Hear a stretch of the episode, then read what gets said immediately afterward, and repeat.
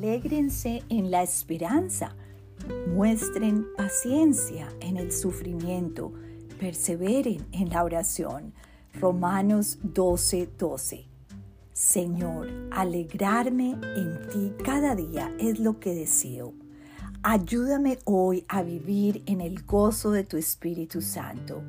Ayúdame a tener paciencia en el sufrimiento y perseverar en la oración. Te amo, Señor. Te ruego me llenes hoy de tu plena esperanza, aquella confianza que se siente al saber que cada día está en tus santas manos. Ayúdame a tener un corazón súper agradecido con todas tus bendiciones y a seguir caminando aferrada a tu mano segura, pues tú eres mi Padre Celestial que me ama incondicionalmente.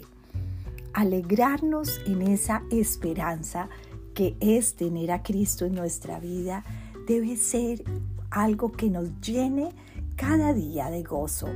Pero acá nos dice Pablo que también mostremos paciencia en el sufrimiento. Y todas hemos pasado cosas difíciles o lo vamos a pasar, pero lo que nos anima es una paciencia que viene de Dios, a no desesperarnos, a orar con perseverancia, dice aquí Romanos.